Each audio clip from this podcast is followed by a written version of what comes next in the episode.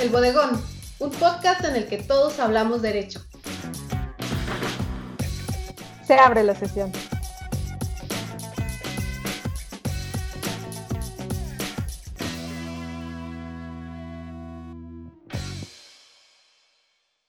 Hola, hola, bienvenidas a todas esas audiencias que nos hacen el favor de escucharnos en este primer episodio del Bodegón, en donde platicaremos de diversos aspectos de la cultura jurídica y su vínculo con la cultura popular. Antes de comenzar, por la plataforma que nos escuchen, agradeceremos su suscripción para que reciban notificaciones de nuevos episodios y regálenos sus comentarios. Primero nos presentaremos. Somos un grupo de amigos egresados de la Facultad de Derecho de la UNAM, quienes seremos sus anfitriones a partir de este momento. Hola, ¿qué tal audiencias? Mi nombre es María García, licenciada en Derecho, especialista en nada, pero curiosa de los mundos del derecho, feminismo, budismo, cine y literatura. Eh, bueno, pues espero que se diviertan con nosotros y aprendamos eh, pues muchas cosas del mundo jurídico. ¿Cómo están? Yo soy Milady Bernal, soy una orgullosa egresada de la Facultad de Derecho de la Universidad Nacional Autónoma de México en búsqueda constante de expandir mis horizontes, siempre aprendiendo algo nuevo. Me gustan los gatos y los border collie, las artes marciales y bueno, ya nos iremos conociendo a lo largo de los episodios. Hola a todos, mi nombre es Fernando Martínez, soy abogado también de la Facultad de Derecho de la Universidad Nacional Autónoma de México. Un gusto estar con ustedes y un placer iniciar este proyecto con grandes amigos. Eh, a mí me interesa mucho el derecho público, todo lo relacionado con la administración pública, entonces vamos abordar temas en ese contexto también. Muchas gracias. Y por último me presento yo. Mi nombre es Gerardo Merino, también egresado de la Facultad de Derecho, interesado en diversos temas de derecho de las telecomunicaciones, propiedad intelectual y con muchas ganas de compartir con ustedes que el derecho, además de ser importante en la vida cotidiana, no por ello tiene que ser del todo serio sino que tiene un aspecto por demás entretenido. Y así damos inicio a la primera edición de este su podcast, El Bodegón. Bueno, pues el día de hoy quisimos iniciar con un tema por lo demás relevante que se refiere a los profesionales del derecho. ¿Quiénes son los profesionales del derecho? ¿Qué es lo que hacen? ¿En dónde están? ¿En qué ocupan su tiempo? ¿Cuál es la aportación que tienen para la sociedad? Todos estos temas los vamos a abordar de una manera sencilla, porque nuestra idea es que todo mundo justamente hablemos derecho, no solo los abogados, sino todos en general podamos hablar derecho.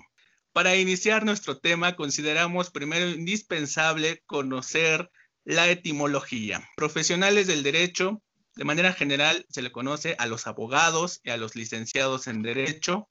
Vamos a ver si es lo mismo o de qué se trata esto. Pero empecemos con la palabra más común, abogado.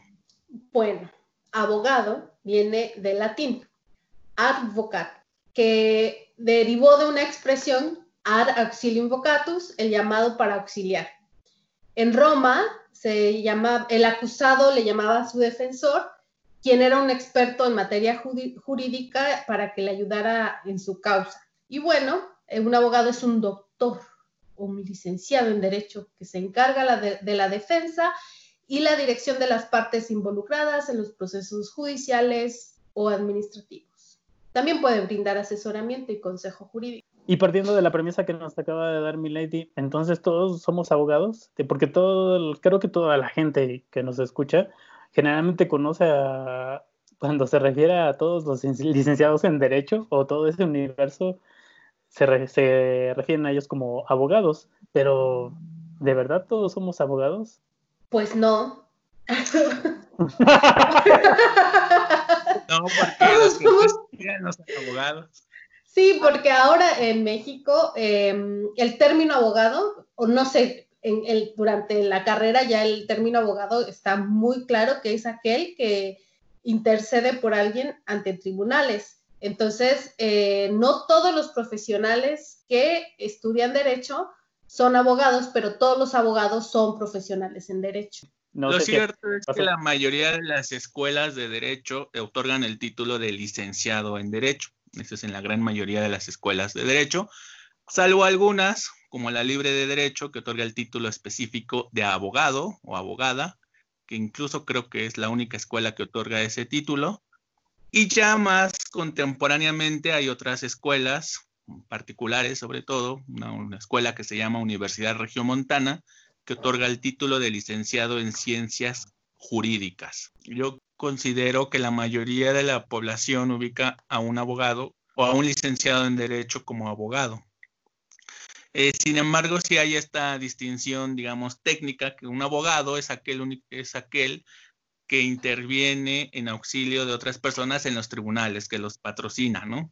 De ahí la, palabra patrono desde Roma, que se, incluso se conserva actualmente como los abogados patronos. Eh, bueno, la mayoría de las escuelas, como lo comenté, otorgan el título, del, el título de licenciado en Derecho, pero por ejemplo la Constitución, con el nuevo sistema acusatorio, establece que los imputados deben tener derecho a un abogado. Y bueno, la ley, la ley de notarías de la Ciudad de México también habla que para ejercer la función de notario es necesario título de licenciado en Derecho o abogado. Entonces, prácticamente como que los utilizan como sinónimos. Sin embargo, sí tenemos esa connotación histórica de que los abogados son únicamente los que intervienen o patrocinan a una persona frente a los tribunales. Y em, en otras partes del mundo, ¿cómo, ¿cómo se les conoce? Doctor, como en Betty la Fea, doctor Armando. Armando. y la señorita Laura. y la señorita Laura. Yo ya les conté esa anécdota de mi jefe, ¿no? Que siempre decía que si hay que equivocarse, hay que equivocarse hacia arriba, entonces que uno le dijera doctor a todo el mundo que nadie me iba a decir, no, yo no soy doctor. Nadie me iba a decir, no, no, no, no me digas doctor, dime licenciado. Un maestro de la especialidad escribía feo en el pizarrón y entonces decía, disculpen ustedes, es letra de doctor. Sí, en Latinoamérica, eh, más bien en Sudamérica, eh, se les conoce como doctores, ¿no? Eh, Argentina, Colombia, Venezuela, Uruguay, Brasil etcétera, pues los licenciados en Derecho son doctores, ¿no? Y, por ejemplo, aquí en México, para que te digan doctor, doctor en Derecho, pues tienes que cursar un doctorado. Oigan, ¿y, ustedes saben si en alguna parte del mundo se les llame jurisconsultos, así de manera coloquial, o que lleguen contigo, oiga, jurisconsulto, le puedo hacer una, me puede dar una asesoría o algo así? A mí me ha pasado, ¿eh? eh ¿Qué, te, ha pasado, Fernando? Que te digan que si puedes dar una, asesoría o te han dicho jurisconsulto.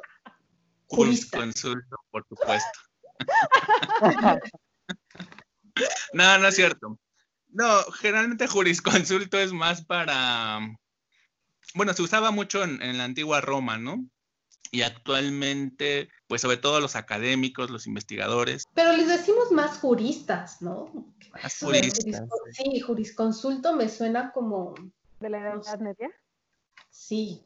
¿Y, y, en México qué, en, en, qué campos te puedes desarrollar como licenciado en Derecho?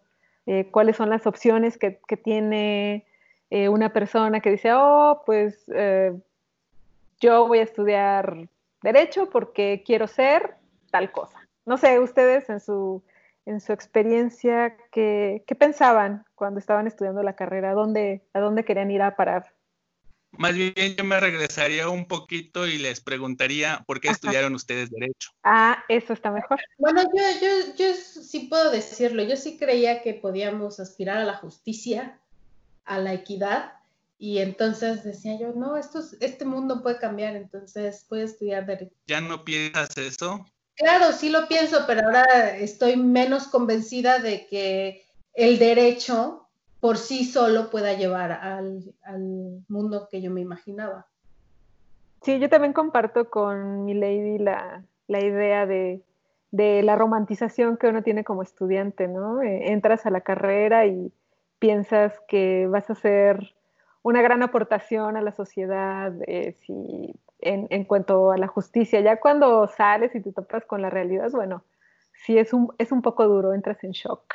Sí, claro, también, bueno, justamente ese es el, el ideal de justicia que todos tenemos como buenos jóvenes con ideales, con sueños, y justamente vemos en el derecho o en las leyes, porque en, ese entonces cuando todavía no estudiaba derecho, pues no tenía como la amplitud del término derecho, pero me fijaba en las leyes, ¿no? Y las leyes con ese sentido de, de ese ideal de justicia, de cambio, ¿no? De aspiración de una mejor sociedad, una sociedad igualitaria, una sociedad más justa, pues entramos con esa, con esa ilusión a la carrera de derecho. En lo particular, yo me decidí estudiar derecho desde la primaria con la clase de civismo, que ahí me, me gustó mucho la, la clase de civismo y desde ahí tuve una fijación por estudiar derecho y eso pues así, así fue. ¿Y tú, Gerardo? Creo que también pues era en la juventud, pues si se estaba con esa idea también y esa aspiración también a la a defender a alguien o ayudarle en algún juez. E, ese creo que esa es la primera idea que, que surge cualquier persona cuando este, dicen la palabra abogado. Y ya para estudiarlo, pues también era como uno de los objetivos de nuestra vida. Aunque eh, al final la vida, impresionantemente, cuando, como dices tú, María, cuando entras en el shock de la realidad, no necesariamente es que te, te, te traicione la, la, idea que tenías, sino que encuentras miles de opciones en las que te puede llevar el haber estudiado la carrera. No, te das cuenta de que no era todo tribunales, sino que hay más opciones y la vida te va llevando por caminos este, que ni siquiera tú te habías imaginado a mí en particular me ha llevado por, por distintos caminos y han sido una experiencias muy, muy gratas.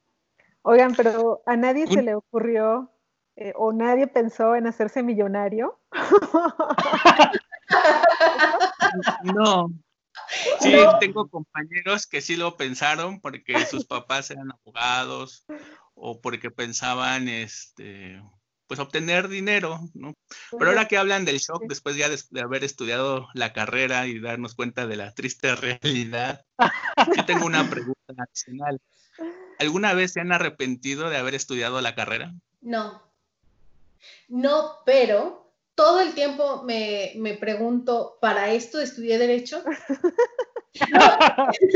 no, no, no, porque es interesante preguntártelo en el ejercicio profesional todo el tiempo, eh, me, me, pongo en, en, los zapatos de mi lady en el 2000. Eh, eh, ya, por ahí de los 2000. un año. Sí, cuando entré a la carrera me pongo en los zapatos de esa mi lady y entonces responderle, esto es lo que, que, que, vas a hacer, ¿no? Entonces, como que todo el tiempo me pregunto eso, ¿no? Para esto estudié derecho y entonces, si la respuesta es no, me digo qué es lo que tengo que hacer para, para, para estar haciendo lo que me propuse cuando entré a estudiar derecho. Claro que no tiene que ver con lo que me propuse en, en cuando empecé la carrera, por supuesto, ¿no?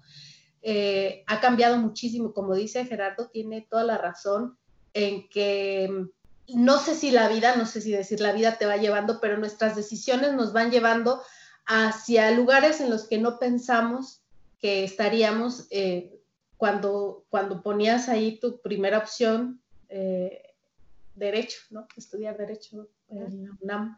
Entonces, no, no me arrepiento de haber estudiado derecho. Nunca me he arrepentido de haber estudiado derecho. Me siento orgullosa de haberlo hecho. Pero digamos que siempre vivo con esa pregunta, ¿no? Digamos que siempre me estoy preguntando, ¿para esto estudié derecho?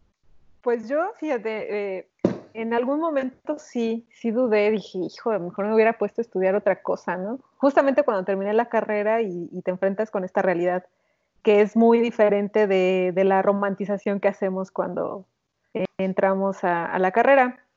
Pero creo que de todas las experiencias que una va pasando, eh, experiencias laborales, de vida, etcétera, pues al final dices, claro que valió la pena, qué bueno que estudié Derecho, se te abre, en realidad el, mundo del derecho es enorme y como dice mi lady, ¿no? o sea, la vida te va llevando por diferentes eh, caminos y al final, pues, de verdad que de todo, o sea, todo tiene eh, su, su, su, parte bien interesante.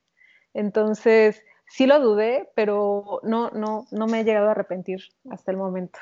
¿Ustedes, Fernando, Gerardo? Bueno, en mi caso, no me he arrepentido precisamente de, estudiar Derecho, pero sí he cuestionado cuál es la aportación que tiene nuestra profesión para la, humanidad. Eso es básicamente este, una de las preguntas que siempre me ando cuestionando, porque en realidad si me preguntaron si hubiera entre la opción A o B de haber estudiado otra o haber seleccionado otra profesión, creo que a esas alturas de mi vida hubiera seleccionado una, una carrera científica. Creo que aportan un poco más a el la... derecho es una carrera científica. No lo es, Fernando, no lo es. Independientemente de las creencias de, los, de ciertos juristas, este, de que el derecho es una ciencia, en lo particular no, no siento que trascienda o crea un beneficio colectivo, algo que te brinde conocimiento, más conocimiento de cómo funciona el, el, el mundo. Pero en ese ideal de justicia o de o, o, o, la satisfacción que sientes cuando ves tus proyectos realizarse de manera profesional, en ese momento ya no me arrepiento de haber estudiado. ¿Tú, Fer? Eh, de respecto a si yo me he arrepentido alguna vez de estudiar derecho, no, no lo he hecho, pero sí he tenido también, como todos ustedes, crisis existenciales y dudas al respecto sobre todo justamente después, de, después ya de terminar la carrera y enfrentarte al mundo profesional y te das cuenta que las cosas no son como tú las creías, incluso ni siquiera son como te las imaginabas como estudiante de derecho. Y sobre todo a mí en lo personal me, me pasó mucho cuando tuve la oportunidad de estudiar la, la maestría y la, y la especialidad en Flaxo, en Flaxo, México en donde la mayoría de mis compañeros eran sociólogos, economistas, algunos pedagogos, y los abogados éramos minoría. Entonces, como que nos hacían bullying también, eh, porque evidentemente su formación es eh, más de ciencias sociales, no solo de, enfocarse al, Por eso dicen que incluso los abogados somos medio cuadrados, porque no vemos más allá de las leyes, e incluso después también ya en la maestría en Derecho, en la propia facultad de Derecho, ya cuando profundizas en temas de la mitología del derecho, la función social del derecho, el análisis cultural del derecho, pues justamente pues te pones a reflexionar y a filosofar mucho sobre la utilidad, lo que decía Gerardo, la utilidad del derecho y si es algo que realmente vale la pena o si tu visión como abogado que te, que te formas desde la facultad es suficiente para enfrentarte pues a diferentes circunstancias en, la vida, ¿no? Pero hoy por hoy puedo decir que estoy muy, muy, muy agradecido con la vida por haberme dado la oportunidad de haber estudiado derecho, eh, es lo que más me gusta. Mi camino afortunadamente siempre se ha dirigido hacia donde he querido, que es la administración pública. Entonces, desde esa perspectiva, pues estoy muy contento y no, no me he arrepentido de estudiar Derecho. Sí, justamente, eh, bueno, nosotros ya filosofamos y ya tuvimos una catarsis con nuestras traumas. Hay que explicarle a nuestra audiencia justamente en todos los campos en los que se puede desempeñar un profesional del derecho. Claro. Pues, por ejemplo, cuando yo, yo entré a estudiar la carrera de, de Derecho, sí me imaginaba, no sé por qué extraña razón, estar en tribunales y, todo esto. Ya cuando fui pasambre, no, dije esto no es para mí, me voy a alejar de, la litigada, pero, pero es, es, cierto, o sea, como licenciados en Derecho, licenciadas en Derecho, eh, hay un campo muy, muy grande en, los, en, el que te puedes desarrollar. Este, yo creo que uno de los más eh, robustecidos con licenciadas y licenciados en Derecho es la administración pública. Sí, creo que todos como alguna vez hemos pasado por ese por esa parte de intentar la litigada, que creo que es como que el, sí hemos saboreado las hieles. Piensan en va a ir muy bien y no, hay, hay, muchos abogados a los que les va bien, ¿eh? No, sí, pero me refiero es que tu sueño como estudiante de derecho es poner un despacho, ¿no? Porque no quieres depender de un tercero, porque quieres ser tu propio patrón.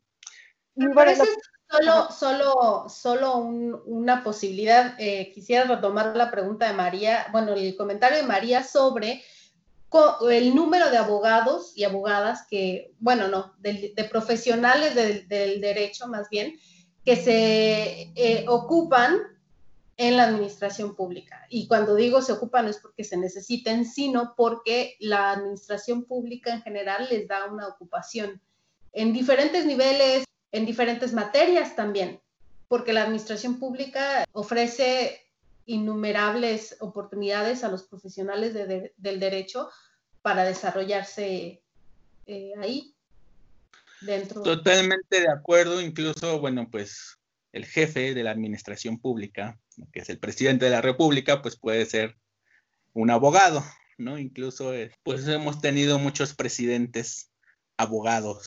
Bueno, por ejemplo, el primer presidente abogado de nuestro país fue José María Bocanegra en el año de 1829, solo duró seis días en el cargo, del 17 al 23 de diciembre, y estudió en la Real y Pontificia Universidad de México, que es el antecedente directo de la UNAM. Después, durante el siglo XIX, pues tuvimos varios abogados, ¿no? más conocido por todos, pues es Benito Juárez. El último abogado presidente del siglo XIX, pues fue Porfirio Díaz, y fue también el primer presidente abogado del siglo XX, porque él, su último mandato fue de 1884 a 1911. Y justamente de lo que hablamos de por qué decidimos estudiar derecho, aquí hay una anécdota muy interesante de Porfirio Díaz en sus memorias. Eh, bueno, y les leo un fragmento muy rápido.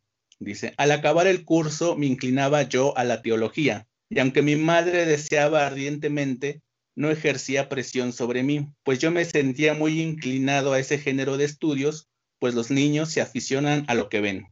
Una noche, al salir de la casa de don Marcos Pérez, después de dar clases a su hijo don Guadalupe Pérez, fui invitado yo a la solemne ceremonia de distribución de premios que iba a tener verificativo esa misma noche en el Colegio del Estado.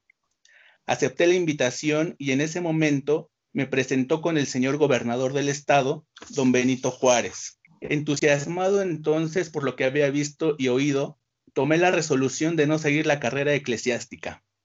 Luché conmigo toda la noche y no pudiendo soportar el estado en que me encontraba, comuniqué a mi madre mi decisión al día siguiente, que iba a estudiar derecho. Entonces, bueno, ahí el propio Porfirio Díaz también tuvo dudas si se dedicaba a la carrera eclesiástica o al derecho, que en realidad él fue más militar que abogado, pero bueno, sí estudió la carrera y su maestro fue Benito Juárez, ¿no? Y bueno, ya en el siglo XX, pues tuvimos como primer presidente, eh, después de Porfirio Díaz, a Francisco León de la, de la Barra, egresado de la Escuela Nacional de Jurisprudencia, después a Pedro Lascorain Paredes en 1913, también de la Escuela Nacional de Jurisprudencia, y en 1928 llega a la presidencia de la República Emilio Portes Gil, abogado de la Escuela Libre de Derecho. Fue el primer, el primer abogado egresado de la Escuela Libre de Derecho que llega a la presidencia de la República. Y fue justamente Emilio Portes Gil el quien le dio el reconocimiento de validez oficial a la Escuela Libre de Derecho. Y es por eso que la Escuela Libre de Derecho no necesita el reconocimiento de la Secretaría de Educación Pública, siendo una institución privada de la educación jurídica, no necesita un reconocimiento de validez oficial por parte de la SEP por este decreto que otorgó Emilio Portes Gil. Después, bueno, tuvimos a Miguel Alemán Valdés, egresado de la Facultad de Derecho. Después se atravesó por ahí un contador, que es Adolfo Ruiz Cortines. y después ya, a partir de Adolfo López Mateos y hasta Miguel de la Madrid Hurtado, los presidentes de México fueron abogados, todos de la, de la UNAM, a excepción de Gustavo Díaz Ordaz, que es de la Universidad de Puebla. Y ya en el siglo XXI hemos tenido a dos presidentes abogados, que son Felipe Calderón Hinojosa, egresado de la Escuela Libre de Derecho, y Enrique Peña Nieto, egresado de la Universidad Panamericana. Y bueno, pues esa es la importancia y la influencia de los abogados en la administración pública. Bueno, eh, si están pensando que, no quieren ser presidente de la República o que el puesto de secretario de Estado tampoco les interesa, tal vez quieran ser notarios o corredores públicos o también quisieran postularse como asesores de algún eh, miembro del poder legislativo o en una dirección jurídica, porque hay un montón de, dirección, de direcciones jurídicas en todas las secretarías de Estado, o uno de mis favoritos, los ministros de la Suprema Corte de Justicia, también hay 11 puestos disponibles. y ahora también digo, si no les interesa nada de eso y lo suyo, lo suyo es eh, investigar, bueno, pues también hay eh, muchas escuelas donde puedes dar clases, ¿no? Puedes ser docente, eh, director de alguna escuela o investigadores, ¿no? En las universidades. A mí una parte que me llama mucho la atención es, por ejemplo, las, las abogadas, abogados o licenciadas y licenciados en Derecho en, en los organismos internacionales. Y, y sí, si alguna vez soñé con llegar a la ONU o con llegar a la Corte Interamericana, pero también hay, hay organismos privados, ¿no? Eh, sí, en, los, em, en el ámbito internacional no solamente existe la, la, ONU, la Corte Interamericana de Derechos Humanos o la Corte eh, Penal Internacional, sino también hay una serie de organismos intergubernamentales que están siendo... Eh, fuentes del derecho, que ya después podríamos hablar un poco sobre eso, pero que están, que ofrecen posibilidad para quienes estudiaron derecho, para las y los profesionales del derecho, em, que también ahí no se menciona mucho eh, durante la carrera, a veces pensamos eh, estos lugares que son, o estas posibilidades en las que en primer lugar son las que todos pensamos, pero que después, digamos, ese sería como otro lugar en el que nos podemos o en, en los que nos podemos desempeñar. Además, también quisiera mencionar que puede ser un lugar interesante también es el activismo social, ¿no? O sea, pueden apoyar eh, causas, también está toda la parte del departamento legal de las ONGs y algunas otras eh, organizaciones activistas, ¿no? Alguien eh, querrá formar parte de eso y está comprometido con alguna causa, también creo que es interesante ver cómo se puede mezclar em, un interés muy cercano a, tu ideología, a, ti, y cómo puedes también vincularlo con el derecho. Incluso también si no les interesa nada de lo público y lo social, pues pueden también dedicarse al ámbito privado como asesores o abogados de empresa, eh, de trabajadores, en, el derecho corporativo, que es lo que tiene que ver todo con escrituras, es decir, son abogados de, empresa prácticamente, ¿no?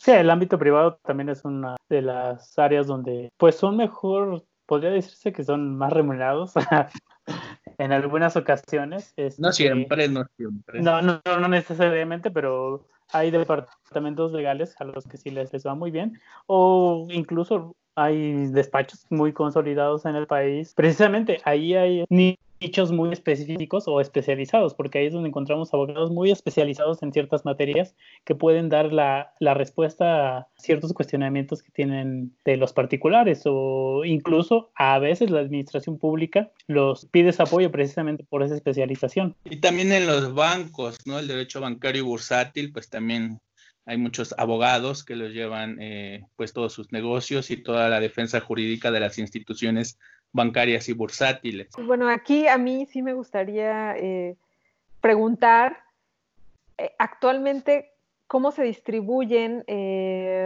hombres y mujeres en, esta carrera, ¿no? ¿Cuántas mujeres hay, cuántos hombres hay, etcétera? La última encuesta nacional de ocupación de empleo, que fue en 2016, nos dice que el 62.3 de quienes estudiamos derecho somos hombres y el 37.7% son mujeres. Pues mira, también la, encuesta que señala Gerardo, si bien en un rubro donde ellas son empleadoras ganan un poco más, de las y los licenciados en Derecho que reciben un salario precisamente, que no son independientes, eh, litigantes o etcétera, de los que sí reciben un salario, se tiene que los hombres ganan 76.4 pesos por hora trabajada y las mujeres promedian 4 pesos menos que ellos. De hecho, también en esta encuesta, y, es un dato muy, muy interesante, es que las mujeres eh, licenciadas en Derecho doctoradas, creo que es, si acaso es el 0.5 o una cosa así, digo, ahorita no tengo bien el dato, pero estamos viendo cómo eh, las mujeres dejan de estudiar hasta cierto punto, hasta cierto grado, y eso obviamente se relaciona con un montón de cuestiones históricas de exclusión, limitación, rezago, discriminación, etcétera, ¿no? Bueno, la carrera de Derecho en sus inicios pues era exclusivamente para, para hombres, ¿no? Entonces fueron las mujeres quienes pues se fueron abriendo brecha para justamente llegar a, pues a consolidarse. Y por ahí tú tenías un dato, ¿no, María, de la primera abogada? Sí, bueno, en México, eh, la famosísima María de Asunción Sandoval, que fue la primera mujer que obtuvo el título de abogada o licenciada en Derecho en esa época, y cursó sus estudios en la Escuela Nacional de Jurisprudencia precisamente. Eh, la segunda mujer mexicana en estudiar Derecho pues, fue Clementina Batalla, y ella obtuvo su título profesional en 1920. Sí, y bueno, en el caso de María Asunción Sandoval, em, es interesante que había que aclarar, ¿no? Que no por ser abogada, no por presentarse ante tribunales y ejercer su profesión, descuidaba las labores del hogar, ¿no?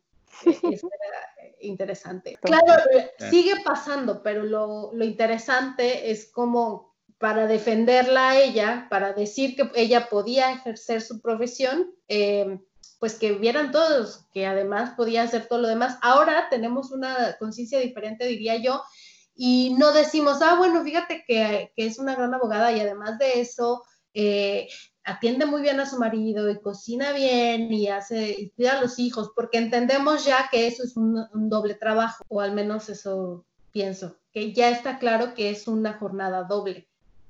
En el caso de ella eran sus obligaciones y pues, by the way, por cierto, eh, defendía gente ante tribunales. Sí, que justamente, bueno, tenemos la anécdota de nuestra maestra ¿no? de teoría del Estado, Aurora Arnaiz Amigo, es una maestra del exilio español, de las primeras feministas también de la historia, tanto en su país como en México, que ella también pues, fue, fue mexicana, ¿no? Y ella nos contaba en clase justamente toda la discriminación que sufría en la Escuela Nacional de Jurisprudencia con sus compañeros, lo, lo que le costó obtener el título y después el doctorado en Derecho. Creo que ella fue de las primeras mujeres doctoras en Derecho y pues abrió camino también para todas las compañeras. Bueno, mis amigues, pues nos vamos al último tema, que es eh, las y los profesionales del derecho en la cultura pop. Arranca esta canción. ¿Qué tiene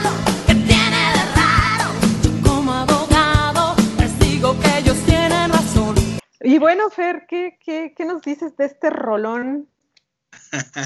bueno, esa es una canción que se llama El Juicio. Es una canción de Gloria Trevi de los noventas. Y es una canción muy divertida, pero, ah, pero también muy interesante porque toca diversos temas, diversos temas eh, que podrían considerarse tabú en ese entonces, porque habla de moral, habla de corrupción, habla también de tener relaciones sexuales en un vehículo, en la vía pública.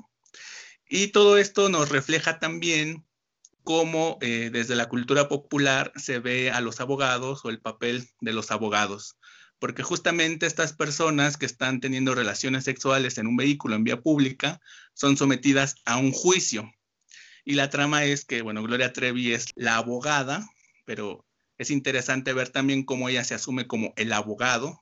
La abogado, como lo decíamos anteriormente, ¿no? Que las mujeres no se asumían como abogadas, sino como abogados y en esta parte, de en esta canción lo podemos corroborar, y también cómo se tiene la idea de que es un juicio desde la cultura popular, ¿no? Con un jurado, con un juez y un abogado defensor. Y justamente en esa época todavía no se habían instaurado, eh, no se habían instaurado los eh, juicios orales. Entonces es muy divertido cómo Gloria Trevi eh, se adelanta muchísimos años y dice, bueno, pues aquí nosotros vamos a preparar el primer juicio oral, ¿no? Pero es como una influencia de toda la cultura anglosajona, ¿no? También porque hay muchas películas en donde se, representa un juicio como un sistema acusatorio, cuando en nuestro país pues nada que ver, hasta hace algunos años, ¿no? Pero es lo que yo digo que ese sistema es más sexy que el nuestro, para ser reflejado en las películas y en las series porque hay un montón de ejemplos de, series eh, que, reflejan, eh, que, bueno, que se basan en el sistema acusatorio norteamericano. Sí, Gerardo, ¿nos quieres comentar algo?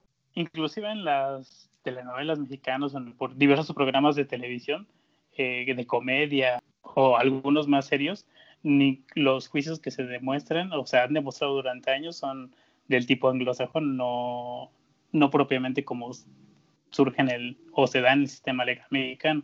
De hecho, la producción estadounidense es muy vasta en, en, esta cuestión de las series, ¿no? De abogadas, abogados, etcétera.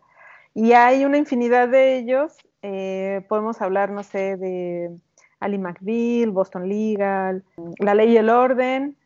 ¿Qué otras? Bueno, hay muchísimas. Díganme que ustedes no han visto alguna, ¿no? Y, ahí creo, mi lady, que, que sí. O sea, podrías llamarlo como, es más eh, sexy, atractivo para el público mexicano ver un juicio oral, porque ves cómo, cómo tienes que ser astuta y para andar eh, ligando eh, argumento tras argumento y con la evidencia, ¿no? Para crear un ánimo en el, en el, en el juzgado.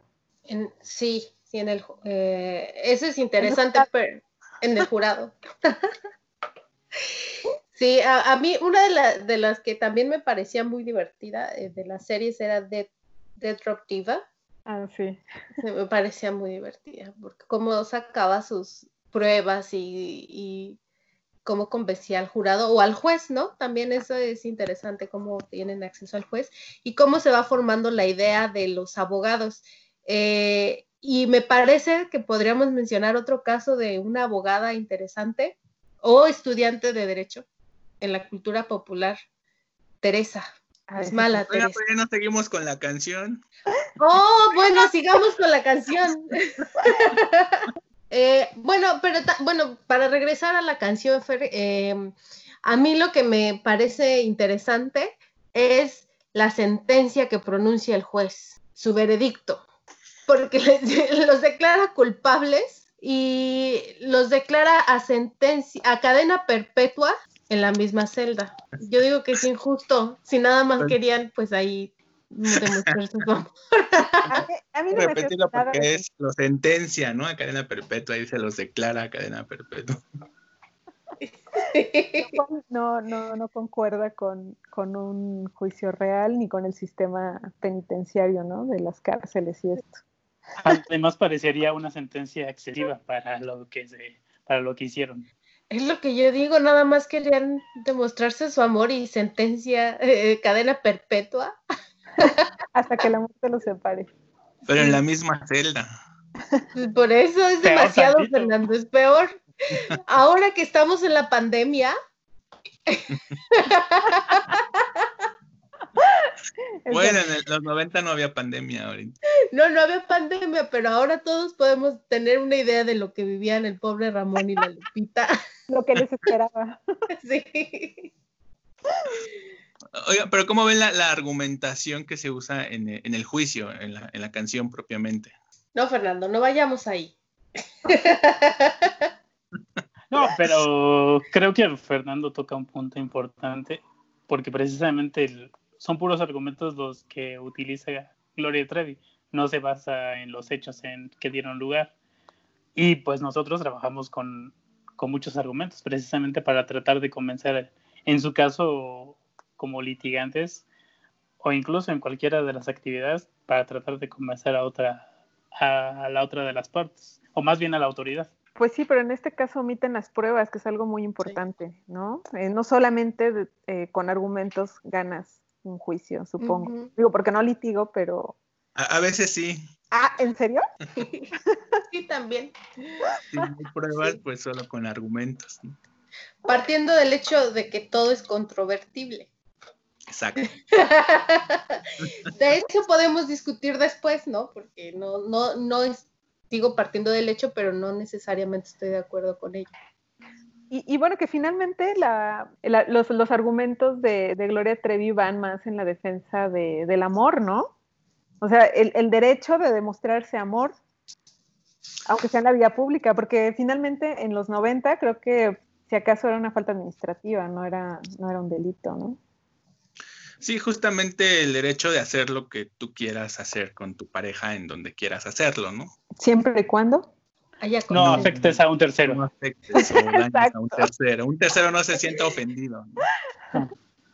que justamente de lo que habíamos hablado o, hemos tenido pláticas, mejor dicho, que eso actualmente no se encuentra prohibido realmente, que nada más está en la ley de cultura cívica, pero solamente si alguien se sintiera ofendido podría acaso acusar a la pareja involucrada y, y si acaso los ya lo encuadrarían como una falta administrativa, pero no necesariamente es una falta administrativa.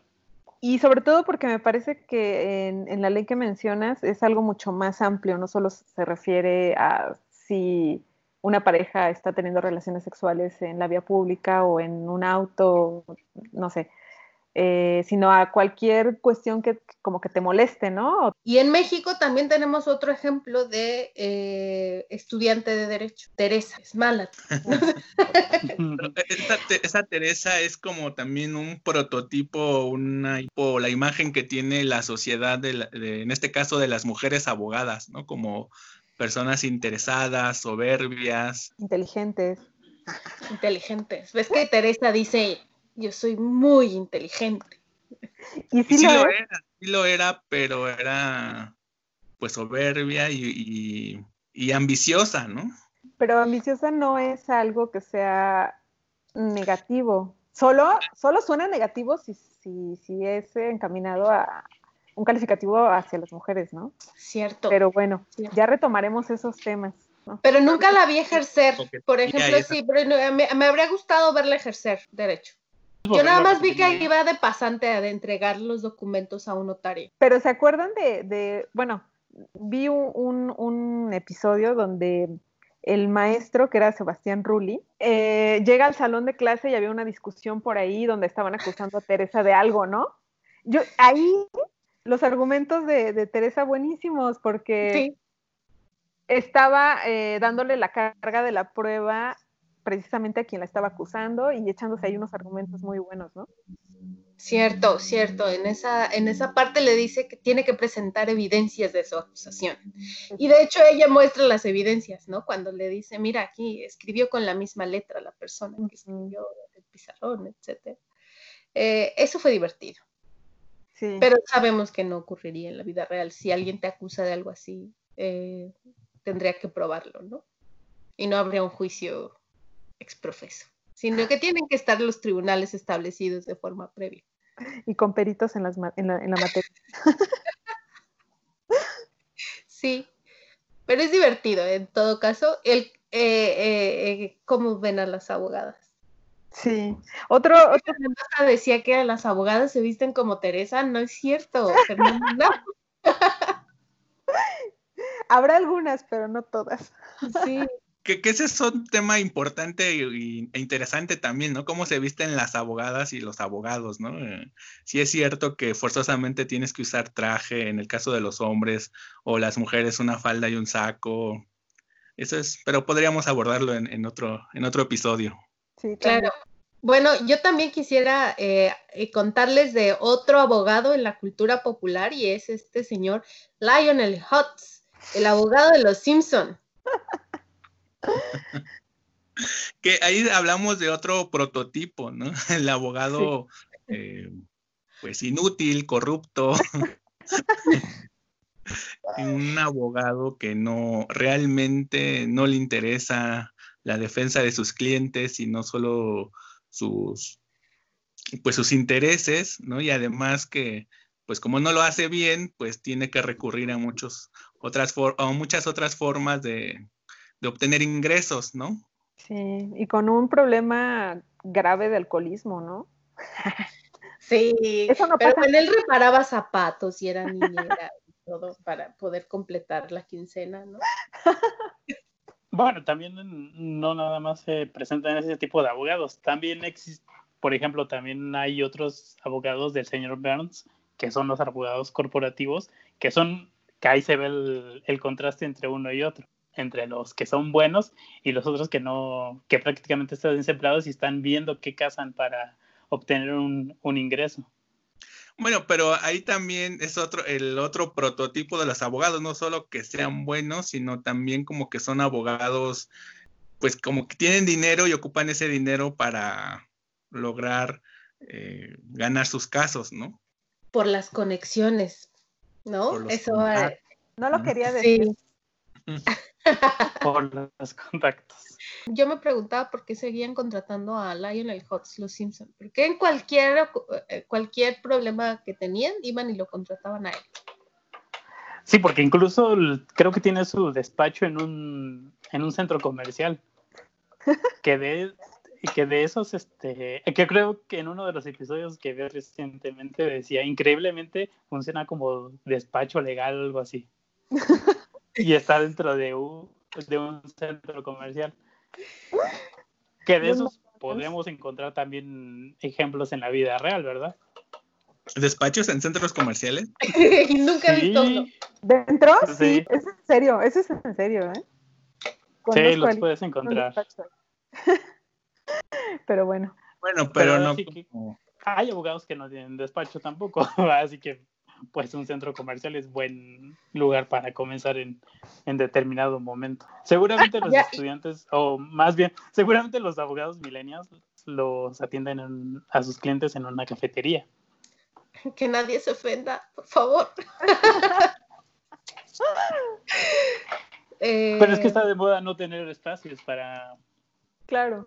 Claro. Eh, y bueno, siguiendo con los ejemplos de cómo no es el derecho en México, la televisión eh, mexicana eh, nos mostró recientemente otro ejemplo con la telenovela Amarsi Ley, donde se trata de un grupo de abogados que se pretende ser como lo más fiel a, cómo es el mundo jurídico en México y no, no, no, no lo logran a pesar de que dicen que son muy buenos abogados, no lo No, pero es que ahí los pintan como abogados buenos, ¿no? De lo mejor y tienen un de super despacho y todo, y en realidad lo que se está reflejando no es realmente lo que pasa en el derecho y tergiversan mucho el funcionamiento del sistema jurídico en nuestro país, ¿no? Entonces, también están como reflejando o ellos pretenden reflejar cómo es eh, la actividad jurídica o la actividad del abogado y la verdad así no es y también como que pues utilizan muchos términos erróneos, no, no, hay un, no hay una fidelidad en lo que ocurre en la vida real con lo que se está reflejando en esa telenovela.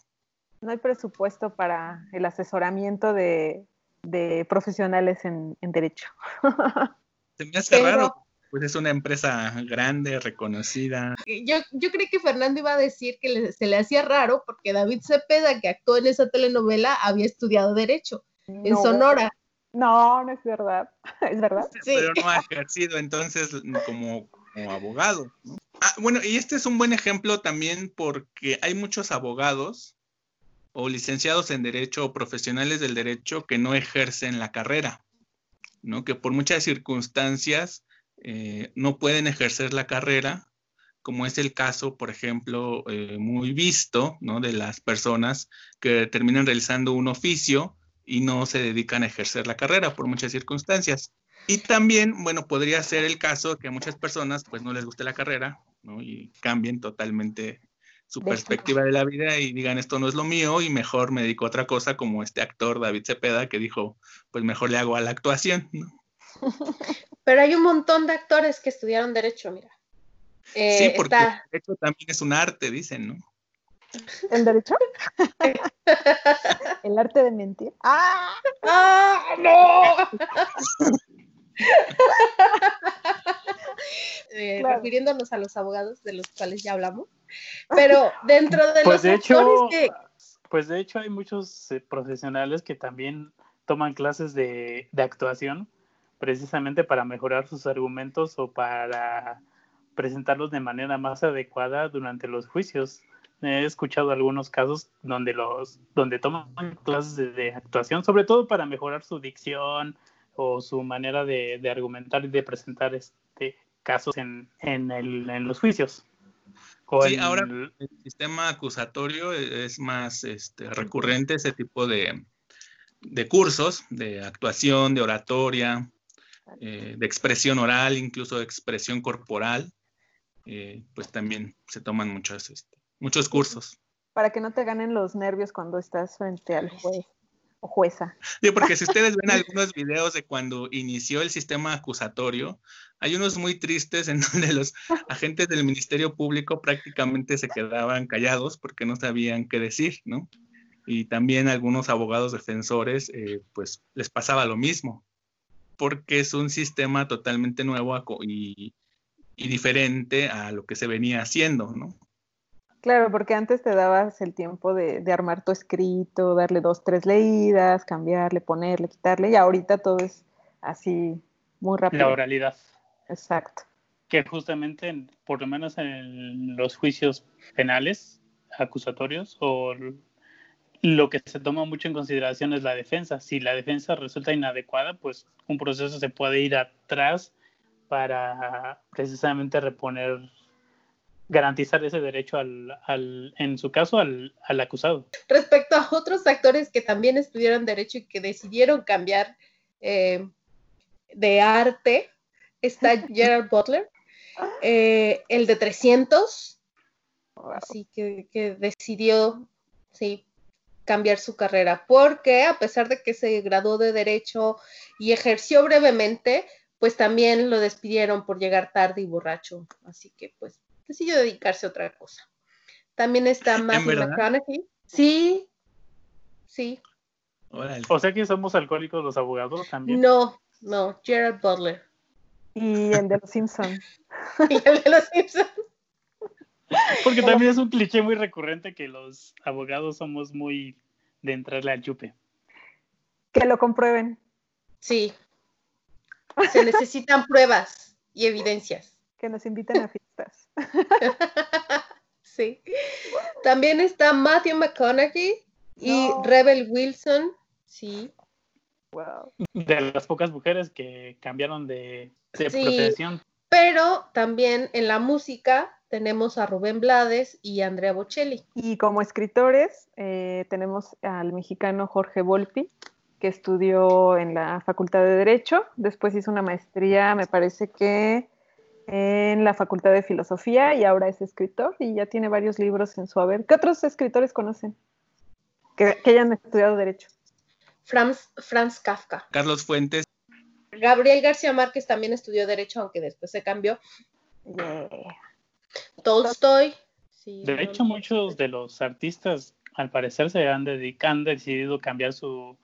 Han estudiado, mejor dicho, primero eh, derecho y posteriormente se han dedicado a alguna otra cosa que supongo que les trae más pasión o, derivado del propio estudio del derecho decidieron cambiar de carrera. Bueno, piensa en Julio Verne. A Julio Verne su papá le dijo que tenía que estudiar la carrera de derecho porque pues él era un abogado y tenía que estudiar derecho porque era su hijo, ¿no? Entonces, ese es otro ejemplo de por qué decidir cambiarse de, carrera. Por la presión familiar. Sí, ¿por qué deciden estudiar derecho? Por presión familiar y después por qué deciden cambiar, porque pues, nunca fue lo suyo, ¿no? Y ya también hay otros ejemplos en otras artes, como la pintura, y ahí está Henry Matisse o Henri Matisse y Vasily Kandinsky. Los dos que son pintores, o que fueron pintores, eh, decidieron, habían estudiado derecho antes de dedicarse a las artes plásticas. Así que sí, ya saben, si quieren ser si quieren ser grandes artistas, primero estudien derecho. No sé si yo diría eso. Pero pues que estudien derecho. Porque también hay muchos profesionales, eh, sobre todo contadores, que quieren ser abogados después, ¿no? Sí. No, sin, sin estudiar, ¿eh? Se creen abogados. ¿Cómo decía nuestra maestra de administrativo? Se los digo porque ya me ha pasado. Pues bueno, chicos, ha sido una charla muy, muy divertida. Abordamos muchos temas. Si les gustó el episodio, compártanos sus comentarios y cuéntenos a qué se dedican y qué película o canción nos gustaría que comentamos en próximas emisiones. ¿Y ustedes estudiaron Derecho o les gustaría estudiar o dedicarse a eso? Y por último, síganos en nuestras redes sociales, en Instagram como Bodegón Podcast, en Facebook como El Bodegón Podcast y en Twitter nos encuentran como Bodegón Podcast. Muchas gracias a todos por escucharnos. Muchas gracias, querido amigo y queridas amigas, que estamos en este, en este proyecto. Un gusto, fue una plática muy amena y esperemos que haya sido del agrado de todos. Muchas gracias. Muchas gracias a todos por escucharnos. Para nosotros fue un placer. Muchas gracias, Gerardo. Muchas gracias, Fernando. María, como siempre, un placer. Hasta luego. Bueno, pues eh, chicos, fue una sesión muy, muy divertida. Me la pasé muy bien y nos vemos en el próximo, nos vemos y nos escuchamos en el próximo programa. Gracias a la audiencia. Se cierra la sesión.